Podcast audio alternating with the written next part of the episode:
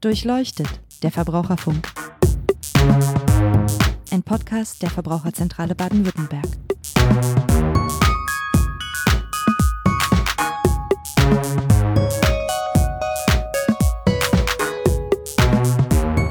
Hallo und herzlich willkommen zu Durchleuchtet der Verbraucherfunk, dem Podcast der Verbraucherzentrale Baden-Württemberg. Mein Name ist Niklas Haskamp, ich bin Pressesprecher bei der Verbraucherzentrale und ich spreche heute mit meinem Kollegen und unserem Finanzexperten Nils Nauhauser über das Thema Sparen. Hallo Nils. Hallo Niklas. Wir wollen heute ähm, drei Themen anreißen. Also zum einen wollen wir darüber sprechen, ob das Sparen, wie wir es kennen, eigentlich am Ende ist.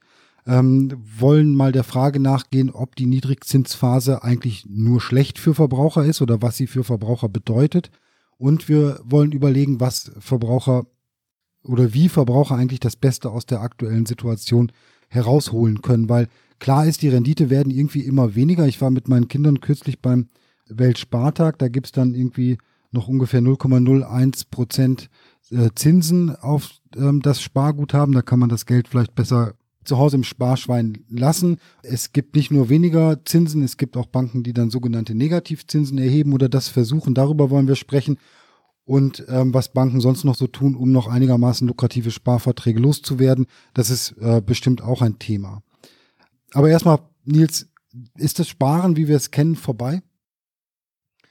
Nein, also mit dem Zinsniveau hat das Sparen ähm, traditionell nichts zu tun. Also die Deutschen sparen in den letzten Jahrzehnten rund etwa zehn Prozent ihres verfügbaren Einkommens.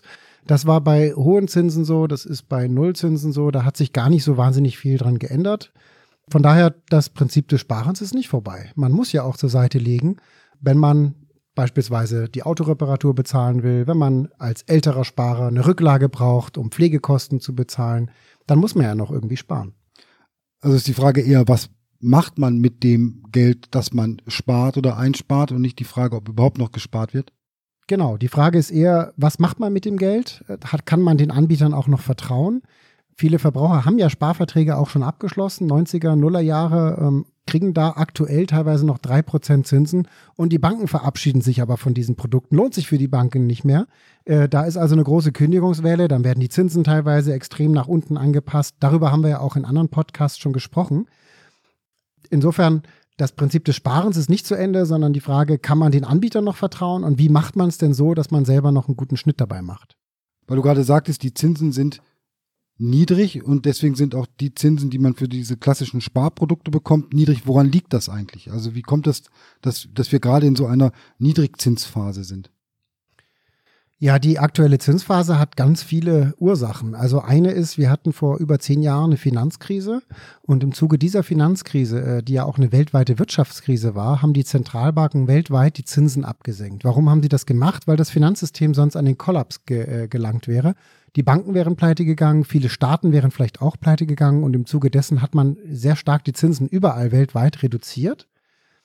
Und ähm, viele Staaten leiden auch heute noch unter der Schuldenlast von der Finanzkrise und würden sich höhere Zinsen auch gar nicht leisten können. Also manche dieser Staaten wären tatsächlich pleite, wenn wir noch vier oder fünf Prozent Zinsen zahlen müssten. Die überleben nur, weil die Zinsen noch extrem niedrig sind. So, das heißt, wir haben äh, diesen Hintergrund, Finanzkrise, Schuldenkrise und ein zweiter kommt dazu der Zins ist im Grunde das Ergebnis von Angebot und Nachfrage. Ganz viele Leute auf der Welt haben Geld übrig, wollen es nicht ausgeben, müssen es auch teilweise sparen, weil überall die Altersvorsorge irgendwie kapitalgedeckt aufgebaut wird. Das heißt, überall muss man irgendwie sparen für später. Das heißt, wir haben ganz viel Angebot an Geld und zugleich wenig Nachfrage. Also viele Unternehmen brauchen das Geld gar nicht zum Investieren. Die, denen fällen vielleicht auch keine Ideen ein, wie sie das Geld noch weiter aufnehmen sollen. Viele Staaten sind sehr sparsam nehmen also gerade nicht am Kapitalmarkt Geld auf, sondern tilgen noch alte Schulden, die sie aus der Finanzkrise noch bedienen müssen. Und dann kommt halt eins und eins zusammen.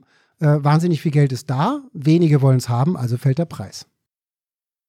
Okay, kann ich soweit nachvollziehen, aber wie soll das, also wie in Gottes Namen soll das dazu führen, dass ich jetzt für mein Sparbuch ähm, weniger Zinsen bekomme? Also den, den ähm, Zusammenhang, vielleicht kannst du den nochmal erklären, den habe ich nämlich auch noch nicht so ganz. Also Geld ist ja weltweit überall verfügbar. Den Euro hast ja nicht nur du übrig, den haben ja auch andere übrig. So, und der Preis dafür, ob man sich jetzt Geld leiht oder nicht, der ist der Zins.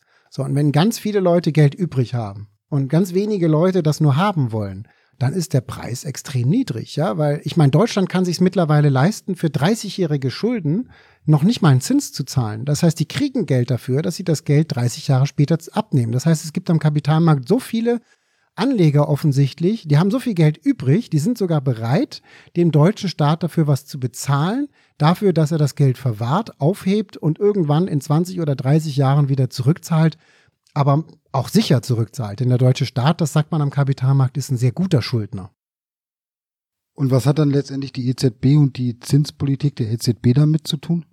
Gar nicht so wahnsinnig viel. Äh, die, der EZB wird oftmals die Schuld zugewiesen für diese Niedrigzinsen.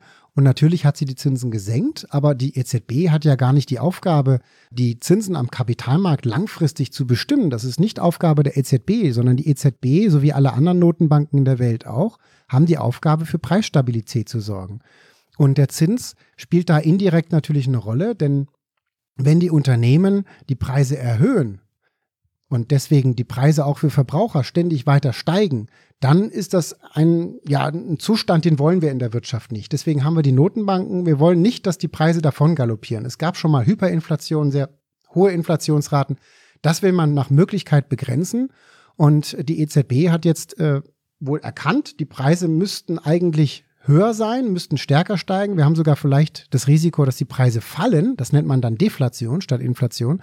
Und deshalb sagt die EZB, bitte die Wirtschaft mit Geld fluten, damit niemand unter Geldmangel leidet und alle ihr Geld auch ausgeben können, um die Preise äh, anzutreiben. Wir haben kürzlich ja schon mal über Negativzinsen gesprochen und sind da auch relativ schnell dahin gekommen, dass so diese Zinspolitik der EZB gerne zum Anlass genommen wird, zu sagen, liebe Kunden, wir müssen das jetzt an euch äh, weitergeben. Vielleicht können wir noch mal so kurz zusammenstellen, wie denn eigentlich Banken äh, sich gegenüber ihren Kunden, Sparkunden in dieser Niedrigzinsphase verhalten? Also was, was kommen da so in der Beratung rein? Was, was berichten Verbraucher und was ist da gerade los? Wir hören schon recht häufig, dass die EZB äh, als Sündenbock für allerlei äh, Geschäftspolitik herhalten muss. Also es wurden Bausparverträge gekündigt, es wurden Prämiensparverträge gekündigt, äh, man hat äh, in langfristigen Sparverträgen den Zins auf Null gesenkt und alles immer mit der Rechtfertigung, die EZB hat ja die Zinsen nach unten korrigiert. Und deshalb müssen wir oder können wir gar nicht anders, als den Kunden diese gesunkenen Zinsen weiterzugeben. Und jüngst kommt sogar noch dazu, äh, man muss sogar vom Kunden auch noch ein Geld nehmen, ein Verwahrentgelt oder Negativzinsen, weil auch die EZB berechnet ja Negativzinsen.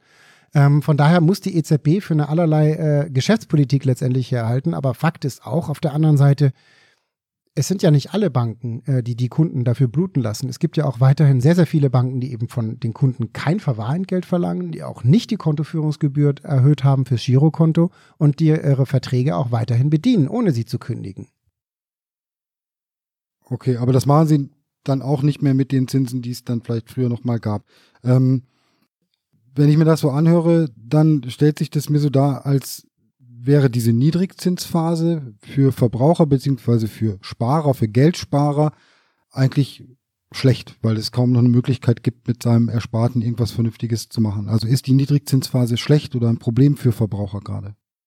Also richtig ist, es gibt praktisch keinen Zins mehr. Und gleichzeitig steigen die Preise, das heißt die sogenannte Realverzinsung, eben die Kaufkraft des Geldes äh, die nimmt ab, die Realverzinsung ist negativ. Also wenn man Geld auf dem Konto liegen lässt, 100 Euro und 0,01 Prozent Zinsen äh, kriegt, aber die Preise 1% steigen pro Jahr, ja, dann kann man sich pro Jahr von dem Geld, was man gespart hat, immer weniger kaufen. So, das, das ist natürlich für Verbraucher ärgerlich, aber das ist nichts Neues. Das hatten wir in den letzten Jahrzehnten relativ häufig, auch zu Bundesbankzeiten schon.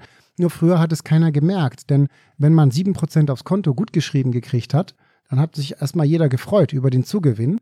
Äh, wenn aber gleichzeitig die Preise um 8% gestiegen sind, hat man ja unterm Strich auch verloren. Also Preise um 8% gestiegen heißt, äh, das ist die Inflation. Ja, genau. So, das heißt, wir hatten auch zu Bundesbankzeiten, erstens hatten wir damals viel höhere Preissteigerung, also Inflation als heute. Die Preise sind viel stabiler, seit die EZB das äh, übernommen hat. Und ein zweiter Punkt ist, ja, wir hatten höhere Zinsen auch früher zu Bundesbankzeiten, übrigens auch weltweit höhere Zinsen aber gleichzeitig auch viel, viel höhere Inflationsraten. So unterm Strich war das Sparen früher nicht, nicht rentabler als äh, heute schon. Es gab, wie gesagt, in den letzten Jahrzehnten häufiger mal real negative Zinsen für Sparer. Das heißt ja im Prinzip ähm, ist es gar nicht so viel schlechter als früher, dieses klassische Sparen. Nur es, es wird jetzt einfach sichtbarer, weil da auf einmal ein Minuszeichen irgendwo davor steht. Ganz genau so ist es. Und ein anderer Punkt, den man noch da erwähnen müsste, wir Verbraucher sind ja nicht nur Verbraucher, wir sind ja auch Arbeitnehmer, wir sind ja auch vielleicht Kreditnehmer und ähm, die EZB und die ganze Zinspolitik war ja auch vor dem Hintergrund nach der Finanzkrise, Wirtschaftskrise einzudämmen und so weiter. Das heißt, es wurde auch damit begründet, dass eben wenn Unternehmen nicht pleite gehen, wenn Staaten weiterhin überleben, dass dann auch die Arbeitslosigkeit nicht steigt, sondern äh, in Schach gehalten werden kann. Das heißt, vielleicht ist es besser, man hat einen Job und kriegt wenig auf äh, sein Erspartes, als man hat keinen Job mehr, würde aber noch vier Prozent aufs Ersparte kriegen, um das mal zuzuspitzen. Gut, das hat also nicht nur Nachteile, dass gerade das Zinsumfeld niedrig ist. Für Kreditnehmer müsste das Ganze dann ja auch eher attraktiv sein, oder? So ist es. Und viele Verbraucher sind ja auch Kreditnehmer. Also äh, fast die Hälfte der Deutschen wohnt irgendwann im Eigenheim und auf dem Weg zum Eigenheim hat man auch in der Regel einen Kredit abzuzahlen. Da profitieren die Verbraucher natürlich von den gesunkenen Zinsen. Aber ist denn, wir haben jetzt keine Glaskugel hier auf dem Tisch stehen, aber trotzdem würde mich das mal interessieren, ob denn da, das sich auch mal wieder ändert. Ja, also gibt es möglicherweise auch mal wieder Zeiten mit sieben Prozent Zinsen und vielleicht einer nicht ganz so hohen Inflation, also dass unterm Strich auch wirklich mal was übrig bleibt so? Also in meinem Büro habe ich eine Glaskugel. Da ja, gucke ich immer rein. Ja. Die, die zeigt mir halt immer nur das Glas, was da drin ist. Deswegen, ja. ich kann es wirklich nicht sagen, wie die, was die Zukunft bringen wird. Ähm, die EZB wird es auch noch nicht wissen. Wir haben das Problem der niedrigen Zinsen ja nicht nur in Europa, nicht nur in Deutschland, sondern weltweit. In Japan äh, schon 20 Jahre früher als in Europa.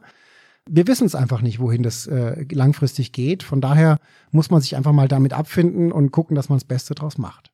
Also alles in allem Niedrigzinsphase ähm, hat Vor- und Nachteile. Glaskugel haben wir keine. Verbraucher können eh nicht vorhersehen, was ähm, im Zinsumfeld passieren wird. Ähm, deswegen schauen wir doch mal kurz, was konkret können denn Verbraucher jetzt machen? Also welche, wie könnte man jetzt die Vorteile der Niedrigzinsphase nutzen?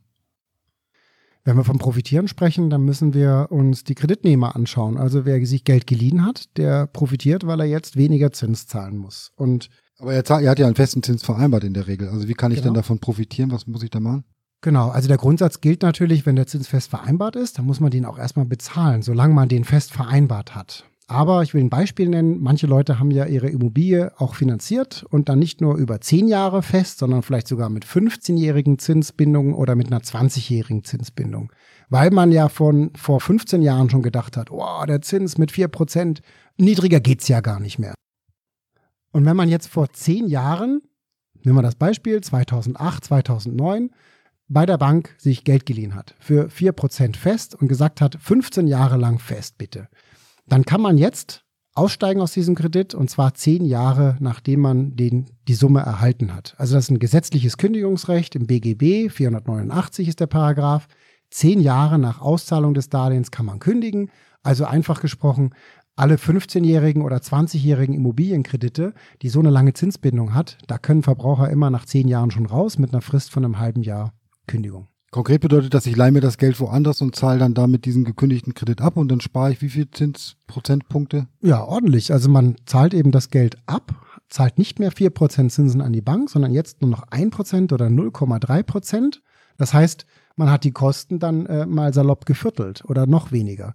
Und dann kann man entweder den Spielraum nutzen, um rascher die Schuld abzuzahlen, oder man äh, kann halt dann doch wieder jetzt ein bisschen großzügiger in Urlaub fahren. Das kann man ja dann entscheiden. Okay, gute Möglichkeit äh, zu profitieren. Du hattest gesagt, es gibt noch andere äh, Möglichkeiten. Genau, ein bisschen einfacher ist es bei einem Bauspardarlehen. Da gibt es keine 10-Jahresfrist, keine besondere Kündigungsfrist. Bei Bauspardarlehen, die kann man jederzeit abzahlen. Äh, da zahlt man einfach die Restschuld zurück, zahlt man den Zins an die Bausparkasse nicht mehr. Äh, das ist äh, ziemlich unproblematisch. Anderer Punkt, da gibt es so Bausparkombinationsfinanzierung. Da hat man einen Kredit genommen bei der Bausparkasse, tilgt den aber nicht und zahlt nur die Zinsen und soll den dann irgendwann mal später mit einem Bausparvertrag tilgen. Da gilt natürlich auch die Frist. Zehn Jahre für das Darlehen muss man abwarten. Danach darf man dieses Darlehen umschulden und kostenfrei zurückzahlen und von dem niedrigen Zinsniveau dann auch entsprechend profitieren. Okay, das heißt also im jetzigen Umfeld, wenn ich Kredite habe, da einen Blick drauf werfen, ob es da Möglichkeiten gibt, mal was umzuschulden. Ähm, wenn ich das nicht genau weiß, äh, wie das geht, dann gehe ich zu meinem Bankberater und frage den. Das kann man natürlich machen, aber ob der Bankberater die gesetzlichen Kündigungsmöglichkeiten so alle auf dem äh, Kasten hat und ob der nicht noch irgendwelche anderen Produkte dann verkauft, nach unserer Erfahrung ist das nicht unbedingt die Person der ersten Wahl, wenn man tatsächlich Beratung sucht, weil dort ja immer nur Produkte verkauft werden und nach unserer Erfahrung auch nicht zum Vorteil des Verbrauchers, sondern eher zu seinem Nachteil und zum Vorteil der Bank. Das heißt, das müsste ich dann schon selber in die Hand nehmen und ein bisschen schauen, bei welcher Bank kriege ich gerade zu welchen Konditionen Kredit und da frage ich dann mal nach und gehe dann zu meiner Bank, wo ich bisher war und kündige das und zahle das ab. Genau. Okay, aber um nochmal auf den Anfang zurückzukommen, ne, da ähm, hatten wir zwar noch gedacht, sparen wäre das äh, bedeutet, Geld auf ein Sparbuch zu legen, ist aber nicht so, sondern sparen bedeutet erstmal äh, auf Konsum zu verzichten und dadurch Geld übrig zu haben. Und wenn ich dieses Geld übrig habe, dann möchte ich das möglicherweise investieren, anlegen, damit etwas machen, dass es sich mit Blick auf die Zukunft vielleicht vermehrt oder zumindest die Inflationsrate es nicht auffrisst. Wie mache ich denn das in Zeiten von niedrigen Zinsen? Also viele Banken sagen, in Zeiten von niedrigen Zinsen müssen Geldanleger, wenn sie ihre Sparziele erreichen wollen, eigentlich noch viel mehr sparen als früher. Denn ja, man hat ja früher noch 4% Zins plus Zinseszins gekriegt. Äh, dann hat es vielleicht auch mit 100 Euro pro Monat gereicht. Jetzt muss man ja schon 150 Euro pro Monat sparen, sonst erreicht man seine Sparziele nicht mehr. Ich hätte da einen anderen Tipp ähm, der für die Verbraucher viel einfacher umzusetzen ist, nämlich Kosten runter und bei den Produkten noch ein bisschen was optimieren. Äh, denn es gibt nicht nur den Zinseszinseffekt, es gibt auch den Kosten-Kosten-Effekt, den nenne ich mal einfach so. Denn wenn man pro Jahr zwei Prozent des Vermögens an Gebühren bezahlt, für teure Investmentfonds, für teure Versicherungen, für Fondsmanager, für Provisionen an die Bank, und man schafft die einfach ab, sucht sich Produkte, bei denen die wegfallen, und die gibt es ja, dann hat man ja zwei Prozent pro Jahr mehr. Und das ist auf lange Sicht eben ein richtig ordentliches Rendite-Plus. Das heißt, was man tun kann, erstens Kosten runter. Und bei der Rendite kann man auch noch ein bisschen was optimieren, denn wenn man das Geld ja langfristig nicht braucht, dann muss man es ja nicht zu null Prozent aufs Sparbuch legen, sondern man kann ja dann auch über andere Anlageformen nachdenken. Zum Thema Kosten und wie man die erkennt und damit umgeht, haben wir mal einen Podcast gemacht zum Thema, was läuft schief bei der privaten Altersvorsorge. Da können Sie gerne mal reinhören, da haben wir das ausführlich besprochen. Ähm, ich wollte noch mal ganz kurz zu dem, was du am Anfang gesagt hast, weil ich das noch nicht so ganz verstanden habe. Ich soll jetzt mehr sparen ähm, und kann damit die niedrigen Zinsen ausgleichen. Das ähm, leuchtet dir nicht ein, das habe ich schon verstanden, mir auch nicht, aber kannst du trotzdem noch mal kurz sagen, was damit gemeint ist? Also ganz einfach, wenn man 100 Euro pro Monat spart, dann sind das 1200 pro Jahr. Und wenn man sagt, man macht das zehn Jahre, sind das 12.000 Euro. Richtig? So, Schätze ich schon, kommt, ja. Jetzt kommt noch ein Zins dazu. Äh, ich habe jetzt keinen Taschenrechner hier, aber nehmen wir an, da kommen 6.000 Euro Zinsen dazu, weil wir einen positiven Zins hat. Da hat man 18.000 Euro. So, wenn ich aber diesen Zins von 6.000 nicht mehr habe, dann muss ich ja mehr zur Seite legen. Also wenn ich null Zinsen habe und ich will auch auf 18.000 Euro kommen, dann muss ich ja mehr als 100 Euro pro Monat zur Seite legen. Und das ist die simple Rechenarithmetik, die natürlich die Finanzdienstleister nutzen, die Vertreter, die Verkäufer von Finanzprodukten. Da heißt es dann munter, ja, sie müssen jetzt einfach mehr Altersvorsorge machen. Das hat natürlich das Interesse, äh, gibt es auch mehr Provision für den Verkäufer. Okay. Ähm, aber da hattest du dann, kann ich jetzt auch nachvollziehen, zu Recht gesagt, da gibt es da möglicherweise noch Alternativen. Kosten runter war das eine. Und jetzt kommen wir endlich dazu, ähm, wenn ich dann das Geld doch investieren möchte, anlegen möchte, welche Möglichkeiten bieten sich da denn? Genau, auf lange Sicht gibt es ähm, die Anlage in Aktien, von der ja auch alle äh, sprechen. Das heißt teilweise, die Dividende ist der neue Zins. Das kann man natürlich machen. Auf lange Sicht kann man das Geld in Aktien anlegen. Äh, was kriegt man dafür? Man kriegt tatsächlich Dividenden. Im Moment so zwei bis drei Prozent pro Jahr zahlen die Unternehmen Dividende. Allerdings muss man natürlich auch das ganze Risiko des Aktienmarktes schlucken. Und da äh, sind natürlich viele sehr, sehr vorsichtig, haben sich auch schon die Finger verbrannt in der Vergangenheit da auch schon viel Geld verloren, nicht zuletzt aufgrund der schlechten Bankberatung. Auf lange Sicht, wenn man sich mal nüchtern die Zahlen anguckt, war es aber gar nicht so riskant am Aktienmarkt das Geld anzulegen, wenn man es äh, breit gestreut hat und wenn man, was ja unser Ziel immer ist, die Kosten minimiert hat. Also du hast es schon gesagt, ähm, viele Leute haben vielleicht Angst davor, Geld zu verlieren. Und mir geht es auch so ein bisschen so, Aktien, das ist doch was ähm, mit Risiken verbunden, äh, riskantes Geschäft. Ist das grundsätzlich so oder also das kommt auch darauf an, wie man es macht. Also es ist natürlich klar, man, wenn man Geld verloren hat in der Vergangenheit, weil man seinem Bankberater Vertrauen hat, dann ist natürlich irgendwann das Vertrauen auch in den Aktienmarkt weg. Aber ich, vielleicht hilft es einfach weiter, wenn man sich ein paar nüchterne Zahlen aus der Vergangenheit anschaut. Also beispielsweise den DAX, kennst du ja, oder? 30 große Unternehmen in Deutschland.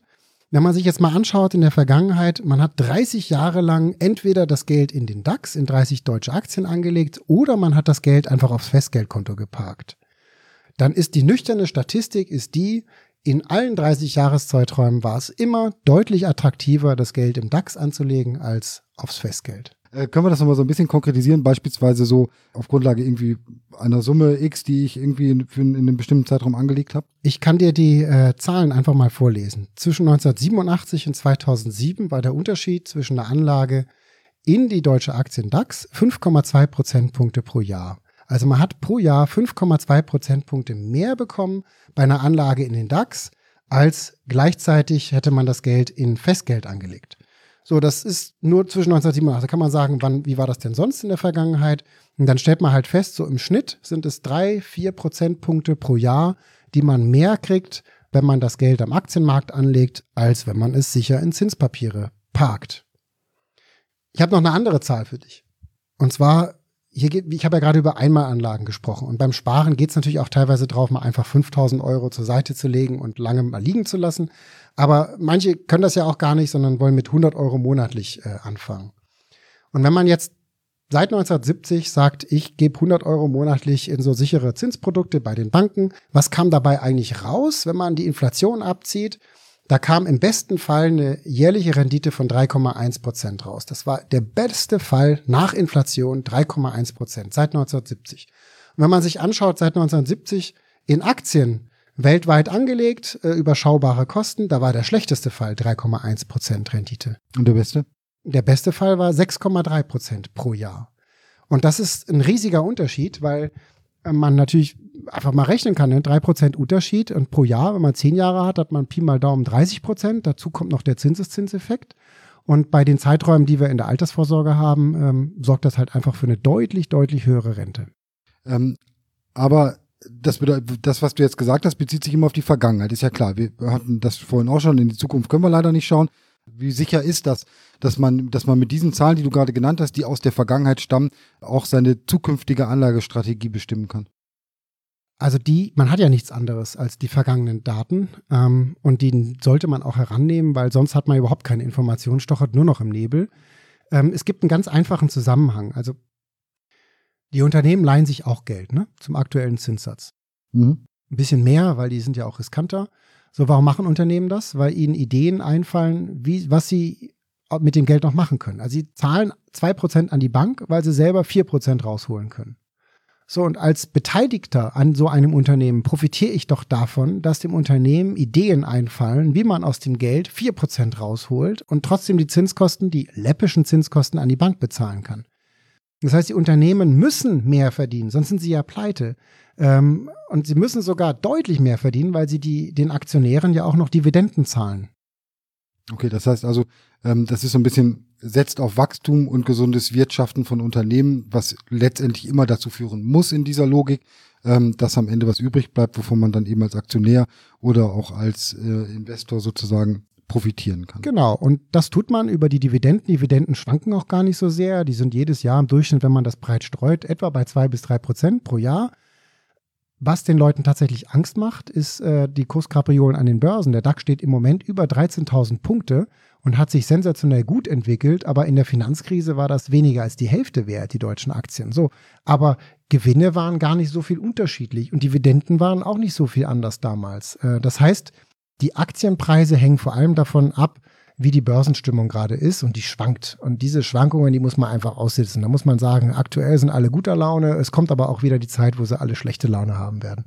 Und danach kommt aber auch wieder eine Zeit mit guter Laune. Das wechselt sich einfach ab. Kann aber im Endeffekt für mich bedeuten, wenn ich dann zu einem bestimmten Zeitpunkt das Geld, was ich dort investiert habe, brauche, dann habe ich entweder ein Problem oder ich muss noch ein bisschen warten, bis ich an das Geld gehe. Genau, deswegen ist unser Rat auch immer, das, was kurzfristig verfügbar sein soll, der Notgroschen, eben nicht riskant anlegen, sondern dann auch zu Nullzinsen parken. Und wenn man tatsächlich länger das Geld nicht braucht und sagt, gut, wenn die Aktienmärkte dann schlecht stehen, dann warte ich einfach ein bisschen. Äh, da braucht man meines Erachtens so einen etwas längeren Atem, vielleicht fünf Jahre oder zehn Jahre. Dann lohnt es sich natürlich auf lange Sicht auch das Geld dort am Aktienmarkt anzulegen. Vorausgesetzt, Risiken breit streuen, Kosten runter. Was mir nochmal interessieren würde, ist dann ähm, wirklich nochmal der Zusammenhang zwischen Risiko und Rendite. Also ähm, ist das sozusagen das, was du vorhin schon gesagt hast, dieses Gegenstück von, von Festgeld, sehr sicher, wenig Risiko, Aktien, etwas mehr Risiko, höhere Rendite. Kann man das so einfach ähm, ähm, aufteilen und zuordnen? Ja, genau. Also Rendite und Risiko sind zwei Seiten derselbe Medaille. Ähm, Im Moment ist es so, wenn man kein Risiko haben will, gibt auch keine Rendite. Ähm, real sogar eine negative Rendite im Moment. Ähm, wenn man real eine positive Rendite haben will, dann gibt es keine Anlage, die das mit Sicherheit verspricht, sondern man muss dann letztendlich ins Risiko gehen und hoffen, dass es klappt. Aber da kann ich eben sagen, in der Vergangenheit hat es auf lange Sicht immer geklappt. Es war immer attraktiver. Auf Sicht von 30 Jahren war es immer besser, das Geld rentabel am Aktienmarkt anzulegen, als es in Zinspapiere zu stecken. Man kann natürlich äh, sich trotzdem die Finger verbrennen mit den Aktienmärkten, wenn man die falschen Produkte nimmt. Was wären so typischerweise falsche Produkte oder falsche Anlagestrategien, wenn man das so sagen kann? Ein Thema ist, was die Banken auch gerne verkaufen, immer wieder Modethema. Dann heißt es, man muss jetzt in, in Brasilien, äh, Russland, Indien, China investieren. Das war mal ein Modethema. Dann heißt es, die New Economy, die Sharing Economy ist gerade der Renner und da muss man rein investieren. Dann heißt es, die Emerging Markets, die Schwellenländer sind die Zukunft. China ist die Zukunft, man soll dort investieren. Davon sollte man die Finger lassen. Äh, das ist keine solide Anlagestrategie. Besser ist es einfach weltweit anzulegen. Und da gibt es Aktienindizes sowie den DAX, darüber haben wir gesprochen, der 30 deutsche Unternehmen abbildet. Gibt es auch weltweite Aktienindizes, die 2000 Unternehmen weltweit abbilden beispielsweise MSCI World oder MSCI World All Country, so heißen die dann. Und wenn man dann einen Fonds kauft, der diese Wertentwicklung abbildet, dann ist man an 2.000 bis 3.000 Unternehmen beteiligt und hat die Dividendenerträge und hat langfristig die Kurschancen. Okay. Dadurch ist das Risiko ja eigentlich schon ziemlich minimiert. Ne? Also für mich hört sich das jetzt so an, das Risiko ist so ein, ja, so ein Wort, was, was so ein bisschen Angst macht beinahe, aber man muss keine Angst vor dem Aktienmarkt haben, höre ich daraus. So gesehen nicht. Denn ganz einfaches Beispiel, was auch jeder kennt im Moment. Also in Deutschland, die Automobilindustrie steht am Scheideweg. Ja, man weiß jetzt nicht, äh, wie geht das weiter. Die haben einen Skandal hinter sich, einen satten Skandal, müssen sich jetzt irgendwie anpassen. Man weiß noch nicht, gibt es den Verbrenner, in welcher Form, gibt es die E-Mobilität, gibt es Wasserstoffmobilität. So, wenn man sein Geld jetzt weltweit in Aktien äh, angelegt hat, dann hat man es in alle Automobilkonzerne weltweit angelegt. Und kannst du ja auch gucken, egal welches Auto auf der Straße fährt, es wird von einer Aktiengesellschaft produziert. Und wenn dann eine dabei ist in Japan oder in China oder in den USA oder in Frankreich, die die richtige Technologie hat, ja, dann profitiert dir vielleicht. Dann leiden andere, okay, dann läuft es vielleicht bei VW mal nicht so gut oder bei Toyota mal nicht so gut. Dann gibt es andere Aktiengesellschaften, die davon profitieren und man ist ja überall dabei. Okay, das heißt, ähm oder oder es geht allen Automobilkonzernen schlecht und äh, weiß nicht, man hat einen Fahrradhersteller oder einen Zulieferer von Fahrradkomponenten, der dann einen großen Reibach macht. Und diese ähm, Indexfonds oder Aktienfonds, ähm, die das Geld so breit streuen, die helfen mir sozusagen dabei oder die nehmen es mir ab, dass ich den ganzen Tag da irgendwie an der Börse oder vor meinem vor meinem Depot sitze und sage, oh, Auto jetzt schlecht, jetzt nehme ich lieber Fahrräder und so weiter. Das wird mir dadurch abgenommen, weil das ähm, ja sich untereinander ausgleicht dadurch. Ganz genau. Ähm, das schmälert vielleicht ein bisschen die Rendite, ne, weil sich das dann dadurch ausgleicht, dann habe ich weniger Spitzen, aber ich habe vielleicht insgesamt dann doch noch eine positive Entwicklung. Also man hat die Durchschnittsrendite der Marktentwicklung und da schmälert sich auch gar nichts, weil ähm, man kann nur sagen, es schmälert, wenn man tatsächlich gewusst hätte, welche Technologie und welches Unternehmen in Zukunft ähm, den die großen Gewinne erzielen wird. Das weiß man aber nicht. Ne? Deswegen, weil man das nicht weiß, weil man die Zukunft auch des Unternehmenserfolges nicht voraussehen kann, ist es eben sinnvoll, überall ein bisschen dabei zu sein. Okay, spannendes Thema. Ich glaube, wir könnten, ähm, ich lade dich schon mal ein dazu, hier nochmal einen Podcast machen und uns äh, ein bisschen genauer mit äh, Indexfonds ähm, und äh, investieren am Aktienmarkt, ETFs und so weiter beschäftigen. Wenn Sie dazu aber jetzt schon Fragen haben, also wie genau geht das oder was sind ETFs und was mache ich damit, dann schicken Sie uns die Fragen ruhig an online.vz-bw.de. Die können wir dann gleich in unseren nächsten Podcast mit aufnehmen und da beantworten. Wir haben, darauf möchte ich gerade noch hinweisen, auch ganz gute Webinare zu dem Thema. Altersvorsorge bei Niedrigzinsen ist eines davon. Zur Immobilienfinanzierung haben wir eins und auch zum Thema Investieren in Aktien, ETFs, Indexfonds. Dazu werden wir auch noch eins anbieten. Das finden Sie alles bei uns auf der Internetseite.